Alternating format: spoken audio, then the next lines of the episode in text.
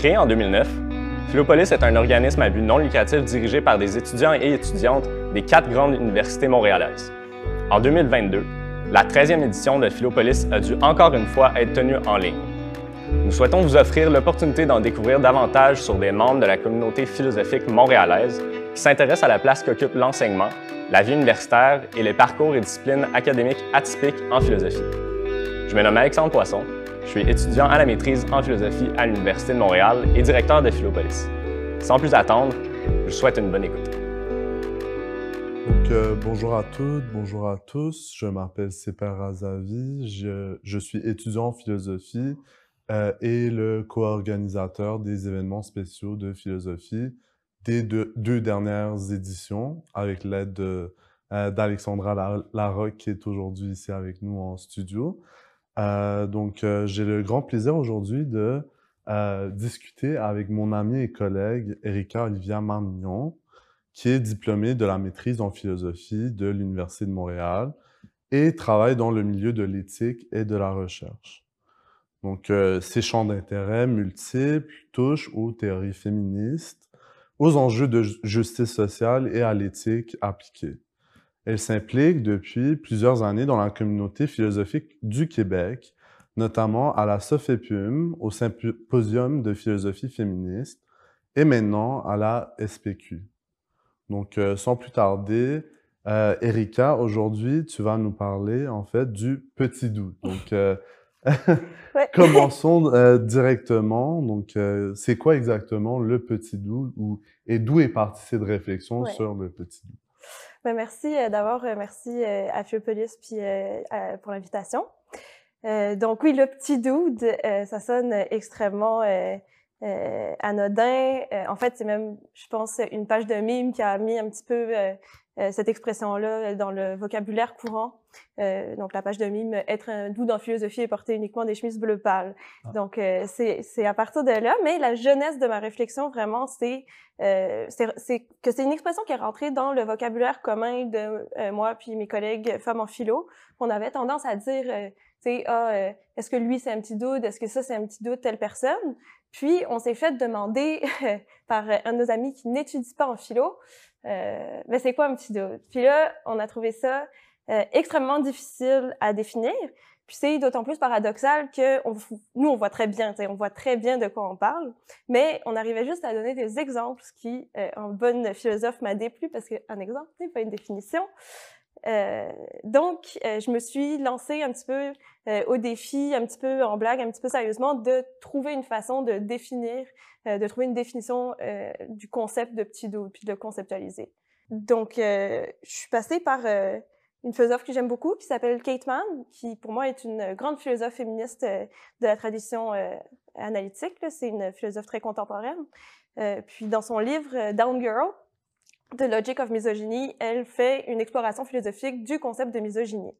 Puis, euh, c'est vraiment un ouvrage très important pour moi, puis on peut vraiment dire que ma réflexion sur les petits doutes, ça s'inscrit parfaitement dans le cadre théorique qu'elle propose.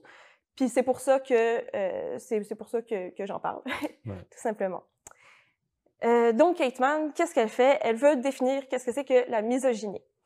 Euh, souvent, on a tendance à penser que la misogynie, c'est euh, la haine des femmes. Donc, tel individu qui a tué des femmes parce qu'il haït les femmes. le problème avec cette définition-là, c'est que c'est absolument impossible à prouver. Donc, on pourrait avoir quelqu'un qui a fait toutes sortes de féminicides, mais qui a beaucoup d'affection pour sa maman.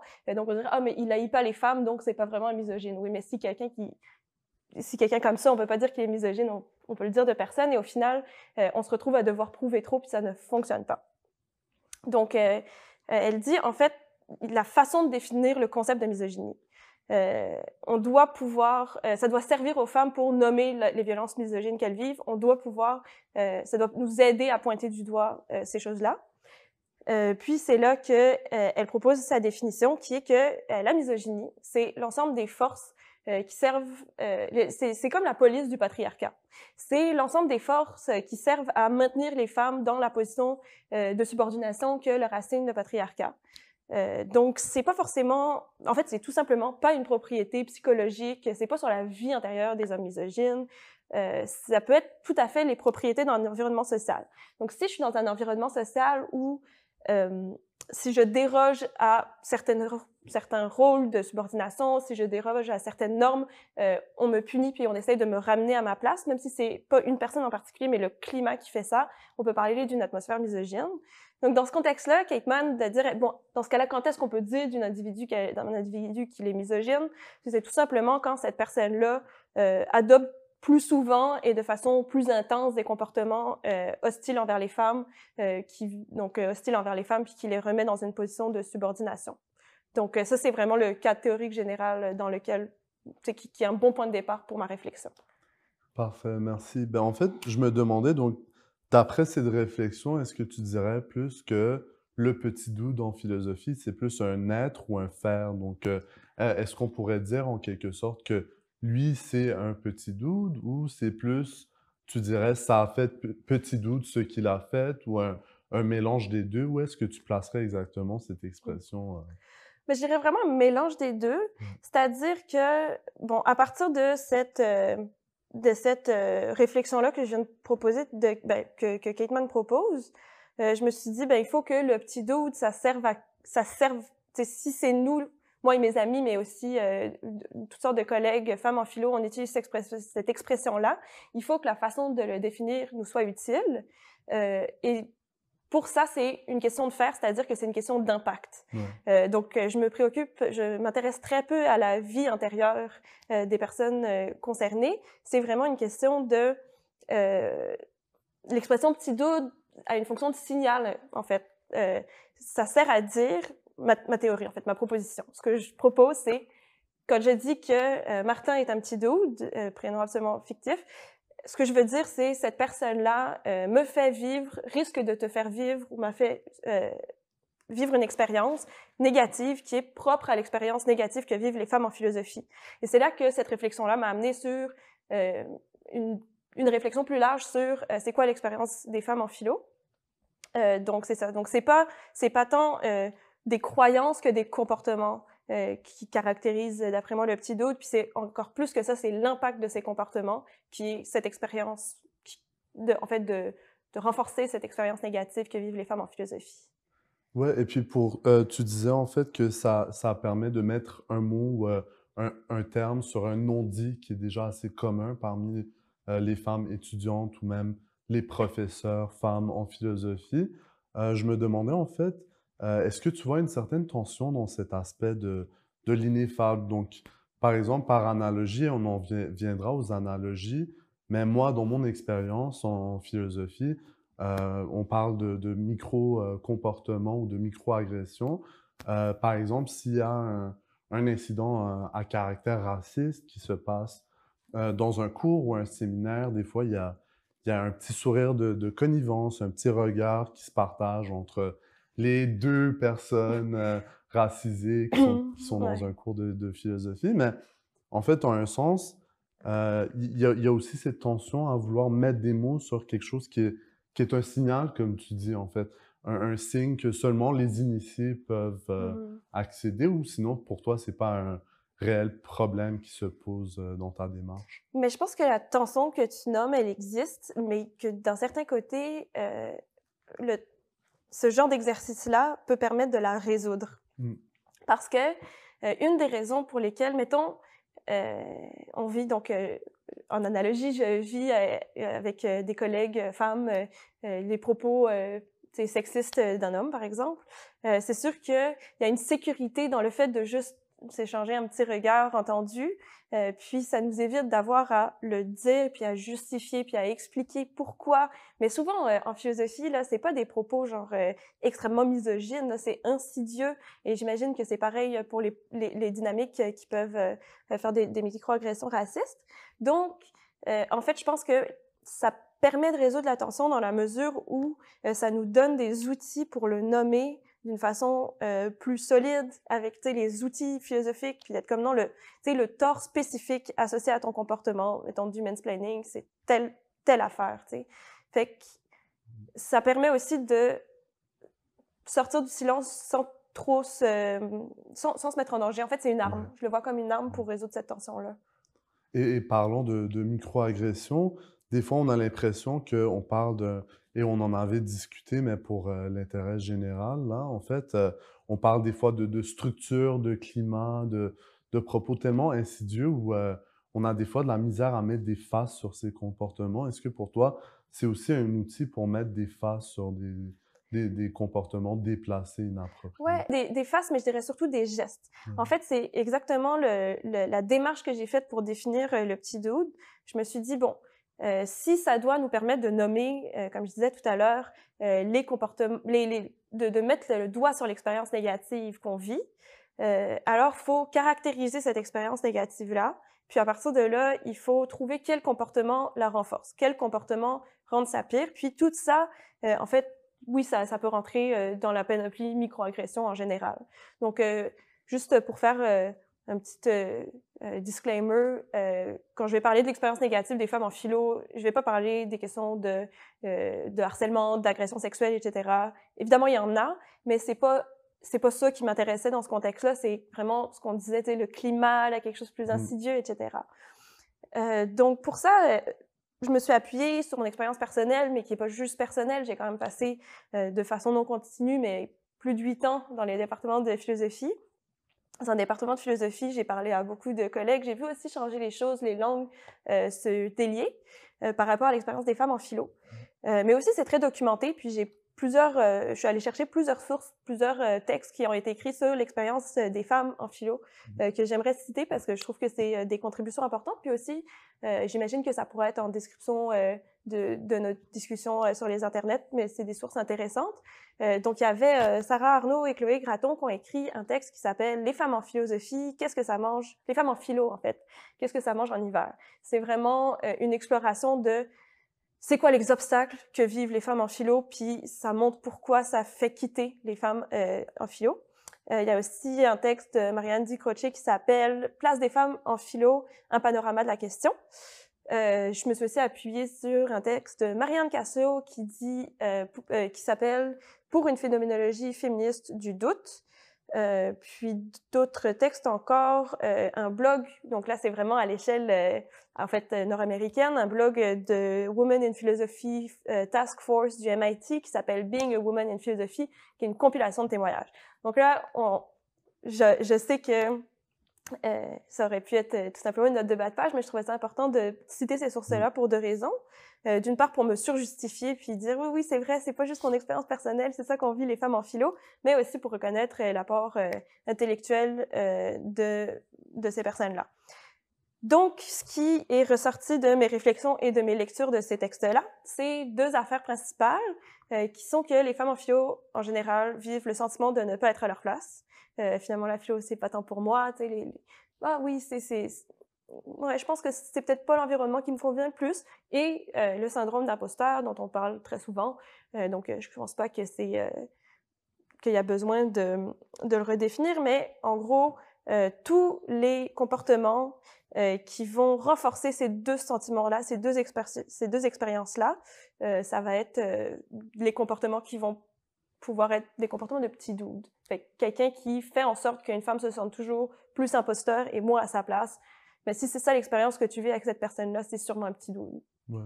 J'aimerais, si, tu me le permets, de, de s'attarder un peu sur la question des sources, parce que la, la, question des sources aussi, c'est ce qui génère le, le, doute en quelque sorte? Tu as besoin de te justifier en quelque sorte et tu as utilisé un, un terme que j'avais beaucoup aimé lors de ta présentation qui fait remettre en contexte notre façon de voir ou, ou réorienter notre façon de, de, de voir les choses. Euh, tu avais dit en fait, au lieu de dire que les femmes dans les sources citées ou dans les syllabies sont sous-représentées, peut-être c'est les hommes qui sont surreprésentés. Ah. Donc ça, j'ai trouvé ça vraiment une façon fascinante d'aborder les questions d'inéquité, d'inégalité, d'injustice euh, académique, de ne pas trop voir euh, en quelque sorte la présence masculine comme la norme universelle ou non dite euh, de, du savoir. Donc, si, si, tu pourrais peut-être un peu développer sur cette question de pourquoi, plutôt que de dire que les femmes sont sous-représentées dans les bibliographies, est-ce qu'on pourrait pas dire que les hommes sont surreprésentés? Ouais. surreprésentés? Ouais. En fait, c'est, pas de, de moi, c'est de, de, de l'athlète et du militant euh, antiraciste Lilian Thuram. Ah. Euh, dans son livre La pensée blanche. Mm. Euh, il raconte qu'il était dans une réunion, puis euh, il y avait. euh, il y a quelqu'un qui a dit, bon, c'était une réunion principalement euh, composée d'hommes, puis il y a un, un- un collègue qui, a dit, qui lui a dit, oh, il y a pas assez de femmes. Puis euh, Lilian Thuram a répondu, ben en fait, non, il y a trop d'hommes. Mais euh, c'est très intéressant parce que, en fait, euh, on, ben en fait, c'est, c'est, c'est, c'est- ça s'inscrit vraiment dans la démarche que j'ai quand je fais une présentation sur les petits dudes. C'est qu'on parle tout le temps de l'expérience des femmes en philo, de pourquoi c'est difficile, des difficultés qu'elles ont, etc. Euh, mais on parle pas des hommes en tant qu'hommes, ironiquement. Euh, on parle pas de, de, de leur surprésence ou de, on parle de, que les femmes ont un manque de confiance en elles, comme si la norme c'était forcément de, de, de ruisseler euh, de confiance en soi. Mais on pourrait aussi se demander si parfois euh, c'est une, c'est une bonne question, en fait. Est-ce que c'est normal de toujours se sentir autant à sa place? Mm. Euh, je disais que l'expérience des femmes, c'est de ne pas se sentir à sa place. Par contraste, le petit dude, il est complètement chez lui euh, dans les départements de philo. Je me demande si c'est une bonne chose tout le temps. Mais ouais, parler, parler des, hommes dans ce, contexte-là, ça permet d'avancer la discussion, je pense, euh, sur, euh, ben, sur le climat, sur, euh, sur les tensions qui existent. Ah, totalement, vraiment. Et puis, à, date, on a vraiment discuté sur un plan assez théorique, mais dans, dans l'expérience vécue en salle de classe, je sais que tu as été aussi dans des mouvements associatifs à divers degrés. Ça avait l'air de quoi exactement, les comportements de petits doutes euh, dans ton quotidien? Euh, ben, c'est ça. Fait que ce que j'ai fait, c'est que j'ai vraiment fait une liste de, les- des choses qui revenaient de l'expérience des femmes en philo Ouais. pour vraiment sortir les comportements. Fait que je vais, je vais en parler un petit peu euh, avec euh, grand plaisir. Donc, je disais que euh, une des choses qui revenait souvent, c'est le syndrome d'imposture. Donc, euh, c'est le doute de soi, le doute de ses propres compétences, euh, qui est vraiment, et puis qui d'ailleurs n'affecte pas que les femmes, et qui est particulièrement une expérience commune euh, aux femmes en philosophie. Euh, puis c'est euh, Marianne Casso qui a beaucoup et ben, qui a écrit un, très beau texte sur le sujet dans lequel elle explique que c'est issu de la socialisation genrée, que cette espèce de, doute de soi vraiment nous est instillé euh, par le, notre éducation dans le contexte patriarcal. Puis c'est tout à fait vrai. Mais euh, n'empêche qu'on le vit pas. Il y a des contextes où je le vis plus que d'autres, et c'est intéressant de se demander pourquoi. Puis je pense que euh, il y a des, des comportements euh, qui sont qui s'empressent de valider ce doute de soi, qui se font l'écho de mon syndrome d'imposture. Par exemple, une fois, j'ai obtenu un contrat d'auxiliariat d'enseignement pour un cours qui était exactement euh, dans mon champ d'expertise. Puis, un étudiant m'a demandé Ah, pourquoi est-ce que tu as eu le contrat? Est-ce que c'est parce que ta directrice t'a recommandé C'est une question étrange de demander à quelqu'un pourquoi tu as eu un contrat, comme si la réponse n'était pas évidemment les compétences de la personne qui a eu le contrat. Euh, mais c'est une question que se posent les personnes, c'est une question que se posent les personnes qui vivent le syndrome d'imposteur, question que se posent les femmes, est-ce que je suis assez bonne, est-ce que je suis assez compétente pour corriger ce cours-là? Donc, dans ce contexte-là, cette phrase-là, euh, qui a l'air peut-être d'une question naïve, euh, se fait vraiment l'écho euh, du syndrome d'imposture et s'en- se, se consolide mon doute de moi. Donc, à répétition, c'est un comportement de petit doute. Un autre exemple, c'est euh, encore lié au syndrome d'imposture, euh, d'imposteur. À résultat égal, les femmes ont l'impression de vivre plus de difficultés. Donc, euh, si on a les mêmes notes, on a la même compréhension du texte en séminaire, il y a plus de chances que moi je dise Oh là là, je trouve ça vraiment difficile, je trouve ça compliqué, c'est pas facile. C'est important de le savoir parce que souvent, ce qui va se passer, c'est que nos collègues masculins, puis peut-être avec des bonnes intentions, vont dire Ah, mais c'est pas si difficile, je vais t'expliquer, tu vas Mhm. voir. Puis ça, part peut-être d'une bonne intention, mais ça consolide l'impression partagée générale qu'on est moins bonne. Euh, c'est Jennifer Soul qui a écrit un article euh, qui s'appelle euh, Implicit Bias, Stereotype Threat and Women in Philosophy, où elle, parle vraiment du fait qu'il y a un biais selon lequel les femmes sont moins bonnes en philosophie. Donc, un comportement de petit doute, ça serait cet empressement à confirmer ce biais, à le croire plus rapidement. Être plus disposé à croire que ta collègue féminine est moins bonne, puis même que ça vienne avec la bonne intention de lui expliquer. Euh, donc, c'est ça. Puis, tout le mansplaining en général. Euh, mais le mansplaining, ça peut être aussi euh, quelqu'un dans un bar qui m'explique c'est quoi la philo après que je viens de dire que j'étudie la philo. Mmh.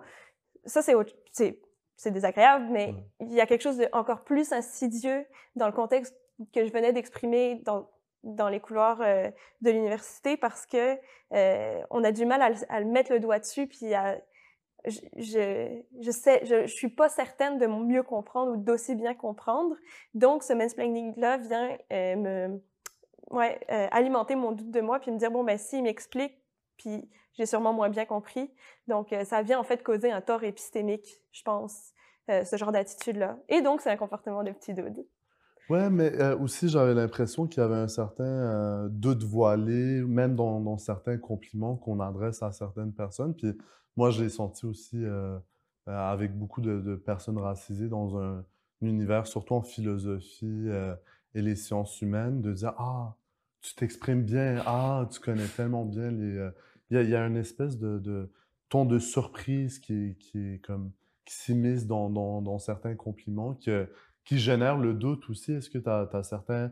Il y a eu certains compliments aussi qui, qui t'ont fait sentir ce, ce doute-là, on en vient à douter même les, les, propos positifs en quelque sorte. Euh? Oui, ben vraiment, mais en fait, euh, euh, il y a quelque chose de petit doudesque, je me permets l'expression, de se faire le juge de, des compétences de la personne qu'on a en face de soi. Mmh. C'est-à-dire que si je te dis, ah, tu sais pas, t'es es, tellement intelligent, mais on, se connaît très peu, j'ai pas lu tes travaux, ben c'est bizarre parce que t'as pas besoin de mon approbation. Mais fait que dans, dans certains compliments, euh, il y a quelque chose comme je me fais le juge et je t'accorde euh, un saut d'approbation. Euh, moi, petit doute qui suis à ma place, je te dis ah toi aussi tu es à ta place parce que tu es intelligente pour une femme par exemple. donc c'est pour ça que les compliments peuvent être malvenus. moi, ça m'est arrivé de me faire dire que je suis donc bien douée par quelqu'un avec qui j'ai jamais travaillé, qui a jamais lu mes travaux, que je connaissais à peine. Puis je me disais mais mais pourquoi? Je, je dis puis c'est pas que je doutais du compliment, mais je trouvais que euh, c'était un petit peu déplacé. Est-ce que ça veut dire qu'on ne devrait jamais complimenter les personnes? Évidemment non, mais euh, peut-être faire des compliments concrets sur des contributions concrètes de nos travaux euh, et aussi faire des compliments que tu ferais à un, père, un, un, autre homme blanc, si c'est des compliments que tu fais juste aux femmes, peut-être qu'il y a anguille sous roche, puis peut-être que tu te fais le juge de l'intelligence de la personne alors que c'est vraiment pas ta place. Et euh, pour. Euh, mais ce qui est, un peu de, curieux là-dedans, c'est, on dirait en fait, en quelque sorte, que euh, on partait pour faire une phénoménologie, pour utiliser un autre mot polysyllabique de, de, philosophe, là, de, de du petit doute en philo. Et et on en revient en quelque sorte à faire notre propre analyse de soi dans ce doute qu'on vit, à quel point c'est justifié. Comme, comme tu viens de le dire, ah, on ne veut pas non plus dire ah, arrêter de, de, complimenter les gens. Donc, euh, on dirait en quelque sorte qu'il y a tout le temps cette norme qui revient de, de, de l'homme blanc qui, qui, a un caractère ou un signifiant qui devient un signifiant universel face auquel on doit se comparer. Puis, en même temps de, s'assurer de dire, ça c'est des conversations, par exemple, qu'on parlait de, de plutôt de, climat et tout, de, problèmes structurels aussi. Euh, quand on parle, par exemple, de racisme systémique, beaucoup de gens euh, très bien intentionnés euh, vont, pour calmer les peurs, en quelque sorte, vont dire Ah, mais c'est pas pour dire que tout le monde est raciste ou peu importe. mais, mais en fait, oui, en même temps, il y a beaucoup de, personnes qui sont racistes, misogynes, etc. Euh, mais c'est ça. Donc, est-ce qu'il y a un peu de, On voulait porter le regard sur le petit doute et on en revient quand même à faire une analyse de, soi et des doutes que ça génère en nous-mêmes. Mais j'imagine que ça a quand même rapport avec ta démarche que tu veux que ce concept serve euh, les femmes en philosophie. c'est ça. Je veux qu'ils servent à mettre le mot sur son expérience. Donc, forcément, ça part d'une réflexion sur euh, c'est quoi cet inconfort que je vis en étant une femme en philo, mais euh, pas s'arrêter à cet inconfort puis aller vers ok cet, cet inconfort c'est pas parce que moi je suis pas à ma place ou moi je suis pas assez bonne, c'est parce que euh, quelqu'un ou plusieurs personnes ou un climat un climat me le fait sentir et donc ouais je pense quand même que évidemment, je pense que c'est incontournable de parler de notre expérience pour parler de la misogynie dans les départements de philosophie. Mais je pense quand même que euh, on peut garder le, le, focus sur ces comportements-là. Puis ça va à la fois aider les femmes à savoir pourquoi je suis inconfortable dans cette situation précise, euh, donner des outils pour réfléchir à des nouvelles situations, mais aussi euh, à aider, j'imagine, certains collègues qui voudraient des meilleurs alliés, à savoir comment, quel comportement je pourrais améliorer, quel comportement de mes collègues je pourrais moins encourager, etc. Donc, je pense que ça, ça, conserve, ça, conserve sa, validité, mais évidemment, il y a une tension de, de, de je me justifie de pourquoi je voudrais changer le climat. Ben, ça devrait être un peu évident, mais bon, je me prête à l'exercice. Ouais, ben c'est surtout ça. Et puis, tu parlais du, sentiment de solidarité que ça génère aussi entre les femmes en philosophie, mais euh, d'un premier regard, en fait, j'ai trouvé ça aussi euh, courageux comme titre et sujet de, conversation, en quelque sorte, parce que j'ai l'impression que ça peut potentiellement t'aliéner face à beaucoup de, de, milieux qui sont pas nécessairement, euh, qui n'ont pas nécessairement envie d'entendre ça, qu'on parle de, de comportements déplacés de la part des hommes. Est-ce que c'est quelque, un mouvement que tu assumes pleinement de dire Ah, ben en fait, euh, parce que c'est sûr que beaucoup d'amis, de proches, euh, il y aura des signes encourageants qui vont dire Ah oui, ben en fait, merci et on veut euh, porter un meilleur regard et de, meilleurs gestes pour, pour s'assurer que les femmes aussi ont leur place en philo. Mais est-ce que d'un autre côté, tu as, fait face à beaucoup de, d'aliénation par rapport à, à tes collègues masculins? Bah, des fois. Mais euh, j'ai vu, je me suis quand même beaucoup impliquée pendant mes études mmh. euh, au département de FEU de l'Université de Montréal. Puis j'ai quand même vu les choses changer pour le mieux. Et je dis pas du tout que c'est idéal d'être une femme en philo euh, pour, mettons, admettons, des personnes, des femmes qui arriveraient au bac en première année. Là, les difficultés sont full existantes, c'est valide de, trouver ça difficile, mais ça l'a quand même changé pour le mieux. Fait que j'ai l'impression que ça vaut la peine. Puis, euh, oui, euh, ça, c'est, euh, ça peut être controversé, mais je pense que c'est clair que j'en parle avec humour et bienveillance. Sais, je, je, j'essaie de parler d'un gros non-dit, oui, mais je pense que c'est important. Puis euh, les personnes qui voudront pas avoir cette conversation seront pas obligées de l'avoir avec moi. Ouais, ouais. Et puis, ben, tu as parlé du mot, puis je, trouvais ça intéressant parce que la première fois que tu avais présenté euh, ce, sujet-là, tu avais dit en fait que c'était parti en quelque sorte d'une blague. Euh, parce que c'est jamais, on voudrait pas que ça soit sérieux du départ, ce genre de conversation. Ou peut-être, c'est en quelque sorte, c'est trop sérieux parce que c'est des microagressions que, que les femmes en philo vivent au quotidien. Donc, euh, quelle part tu vois cette espèce de dérision, même d'autodérision dans la démarche de, de la philosophie appliquée aux, problèmes du quotidien? Mais je pense que c'est pas parce que c'est un peu drôle que ça peut pas être sérieux. je pense c'est correct de. En fait, je pense que c'est important des fois de se prendre un peu moins, de se prendre un peu moins au sérieux que ce qu'on a l'habitude de faire dans les départements de philosophie. Fait que je suis vraiment à l'aise avec ça. Euh, c'est sûr que c'est un sujet, c'est ça, c'est parti de, haha, genre, je vais parler, je vais offrir un concept du petit dude alors que c'est un mot qu'on utilisait de façon un petit peu, euh, euh, ben, il y a le petit, là, c'est comme, tu ces personnes-là qui nous font sentir petites, on retourne un peu, un petit retour de balancier. Euh, puis ça m'a finalement mené vers quelque chose que je pense qui est une réflexion philosophique plus large, puis plus importante, puis effectivement plus sérieux. Mais, euh, mais l'expression, le, mot, tu sais, j'y tiens pas à ce qu'on appelle ça des petits doudes. Là, c'est pas. Ça, c'est, ça, ça reste un peu encore humoristique dans le sens que ça n'a pas besoin de faire son entrée dans le Stanford Encyclopedia of Philosophie. c'est correct que ce soit pas l'expression consacrée. Ce qui est important, c'est de comprendre c'est quoi les dynamiques qui font en sorte que les femmes se sentent pas à leur place, se sentent euh, plus petites ou se sentent euh, moins bonnes dans les départements de philosophie. Puis c'est ça qui m'intéresse. Puis je pense que ça, c'est un sujet important puis sérieux. Ouais, ouais. Euh, et puis, en fait, tu avais, parlé de, ces expériences-là dans le milieu académique, mais aussi dans. je, m'intéressais aussi au, au, milieu associatif. Puis, même après le, le, monde académique, est-ce que tu vois encore la présence de, de, des petits doux dans la philosophie, par exemple, ou, à titre de, des, des postes qu'ils vont vouloir occuper au sein de différents organismes ou au travail? Est-ce que tu vois encore mmh. des répercussions à ce niveau-là? Euh, ben, je me suis, je, suis plus, je suis rendue dans un endroit où je suis la seule philosophe, donc euh, mmh. ou presque. Donc euh, c'est plus vraiment euh, un enjeu, mais je, je veux revenir sur dans le contexte associatif parce que évidemment c'est un contexte en philo, vraiment en philo que je, j'ai très bien connu.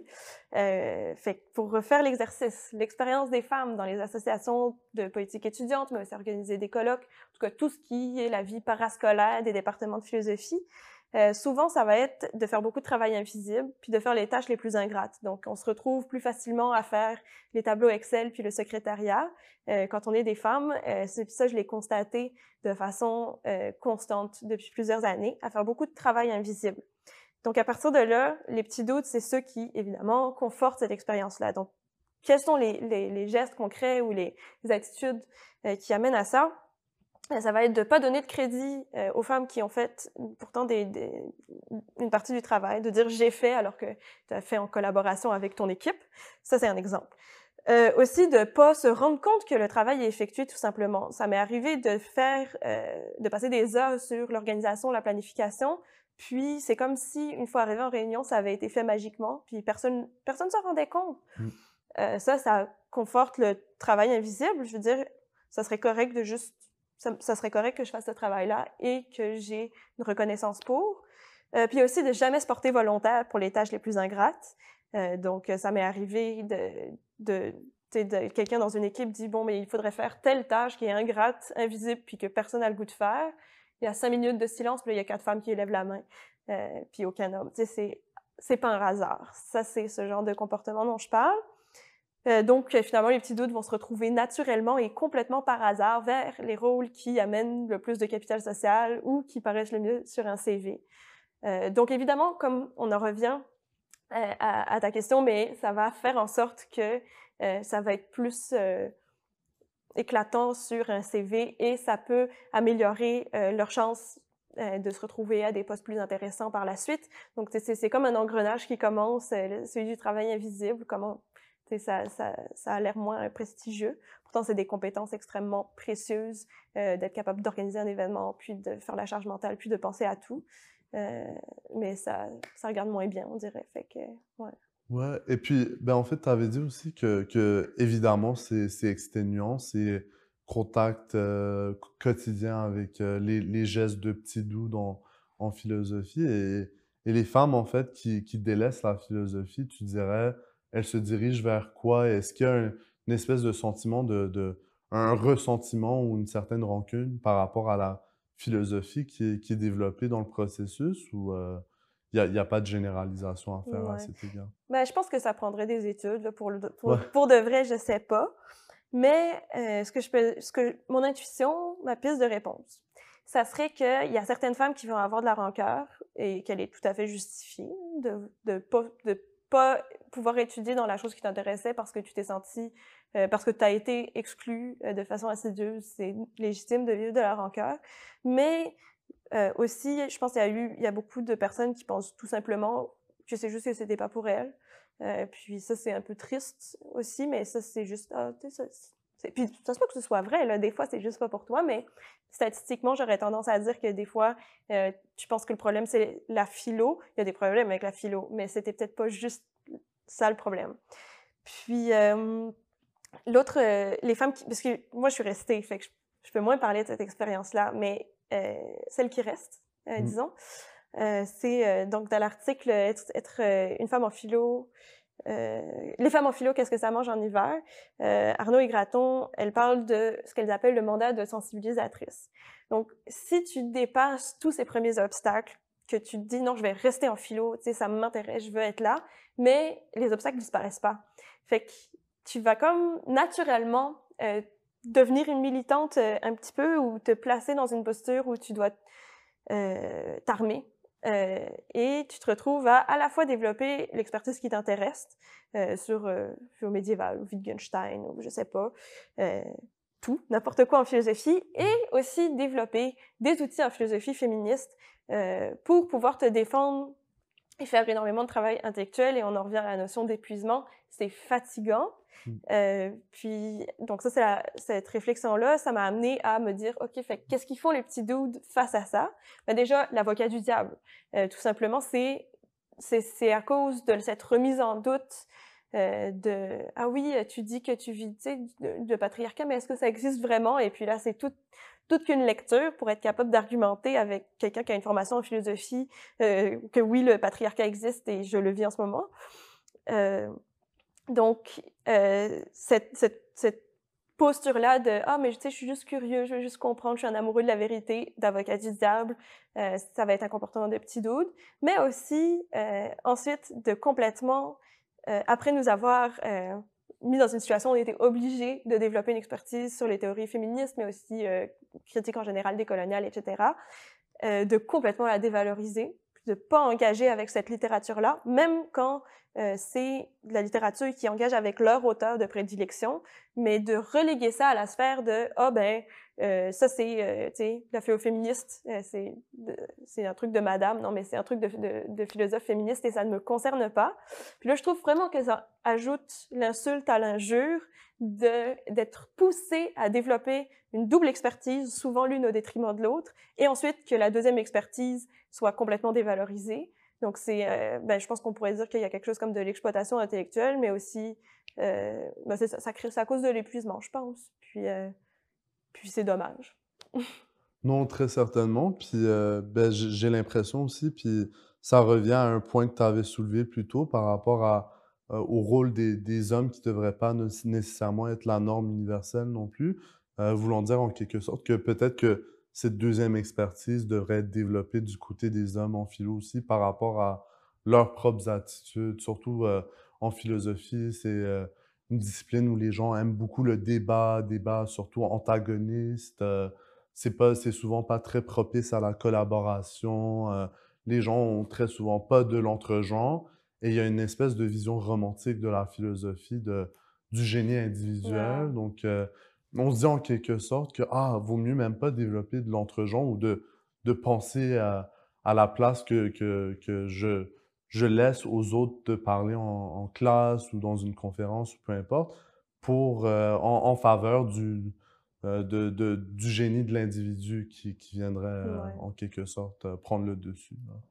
Oui, il y, y, a un gros problème avec cette notion-là de génie parce que quand tu dois faire tout le travail du care, historiquement, tu peux pas écrire un pavé de 1000 pages. les philosophes, c'est pas eux qui se faisaient à manger. Là. Fait que dans, dans le dans la dans l'attachement au corpus classique tel qu'il a été historiquement constitué, euh, ben, il y a deux choses. Déjà, les femmes et les personnes racisées, mais moi, je vais parler des femmes, euh, sont absentes de ce corpus-là. Euh, les personnes marginalisées en général. Puis, euh, on le sait, là, on le voit, on le lit dans nos plans de cours, il n'y a jamais de femmes. Puis là, euh, c'est, ça contribue au fait qu'on ne se sent pas à notre place. Sûrement que c'est parce que c'est pas pour nous. Puis euh, les, une attitude de petit doute par rapport à ça, ça va être d'être complètement indifférent. C'est comme, oh, c'est juste un hasard si moi je lis juste des hommes. Mais en fait, c'est pas un hasard, c'est le fruit de siècles d'oppression patriarcale puis d'injustice épistémique. Fait que c'est un petit peu, euh, c'est de l'indifférence envers cette violence-là historique ou cette injustice historique-là euh, qu'on nous remet dans la face dans les salles de classe euh, quand ça arrive. Il y a aussi le fait que ces génies-là, euh, les, les, grands génies de la philosophie, ont écrit des passages extrêmement misogynes. Puis, la plupart du temps, quand on les lit, déjà on les lit à peine, mais c'est pas nommé, ou bien quand c'est nommé, on va dire oui, mais c'est pas ça qui est important dans le texte. Oui, mais c'est pas ça le point. Ça, c'est vraiment euh, désagréable. En fait, c'est un comportement de petit doute pour plusieurs raisons. Déjà, la personne qui te répond oui, mais c'est pas ça qui est important, la misogynie de tel auteur. Elle se fait juge de c'est quoi qui est intéressant ou pas.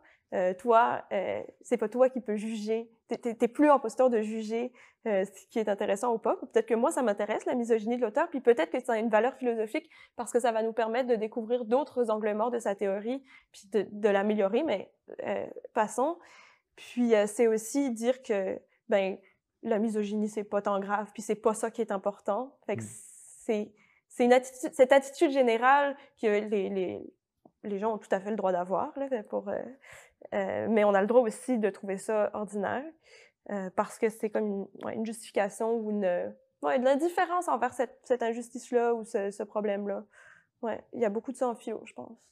Ouais, si tu me le permets, pour encore une fois l'analogie, et on en viendra aux limites de l'analogie, mais par exemple, il y, a, aussi cette attitude comme quoi le racisme d'un Kant ou l'esclavagisme d'un Locke, ben en fait, ça pas rapport tellement avec le fond de vérité de sa philosophie, alors que ce sont des auteurs qui ont parlé d'éthique, de politique, etc.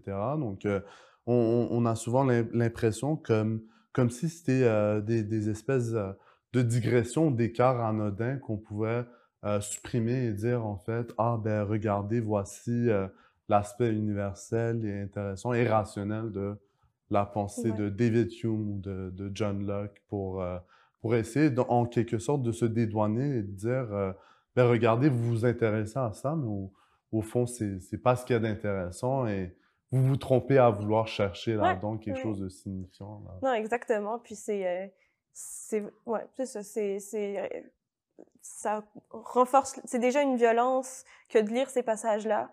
Puis c'est une deuxième violence que de se faire dire qu'on ne devrait même pas en parler en salle de classe. Euh, puis ça contribue euh, au climat euh, toxique. Pour les ouvertures possibles, tu avais parlé des, enjeux, que, ça pourrait se diriger vers des enjeux de, classe ou de race, etc. Je me demandais en fait, autant qu'il peut se, se, tisser des liens de, de solidarité dans ces conversations, est-ce que tu vois aussi certaines limites, par exemple, comme comme tu insistais souvent, tu parles à partir de ton expérience et il faut valoriser cet aspect autant que, que c'est important de, retourner aux sources. Et euh, est-ce que tu vois aussi euh, cette partie-là de l'expérience vécue personnelle comme indépassable et, absolument essentielle par rapport à ta recherche? Ben, absolument essentiel, oui. Indépassable, non. C'est-à-dire que le but, c'est d'avoir, ben, essayer de faire de la philo, en fait. Donc, d'avoir des, des, outils, des théories, des concepts. Donc, euh, donc de la dépasser, mais pas pour, euh, pas pour ne plus jamais en parler, puis euh, sortir complètement de l'expérience vécue, mais effectivement tisser des solidarités. je pense que, ben, en fait, quand on s'en était parlé la première fois, tu avais dit que ça résonnait plusieurs, plusieurs choses, comme l'expérience de ne pas se sentir à sa place, certaines attitudes que les petits doutes peuvent avoir, ça résonnait avec ton expérience. Euh, mais je pense que euh, puis je pense aussi à des enjeux de classe, c'est-à-dire que quelqu'un qui se sent, tu sais, il y a des enjeux de classe à l'université, de se sentir à sa place, euh, plus ou moins dépendamment du milieu euh, où tu viens, puis de, connaître les codes euh, de, conversation en philosophie, etc. Ben évidemment, il y a des limites dans le sens qu'on peut pas juste calquer, ah ça c'est l'expérience des femmes, fait que ça va être exactement la même chose pour telle sortes d'oppression. Même l'expérience des femmes est, diverse et variée selon toutes sortes de, critères.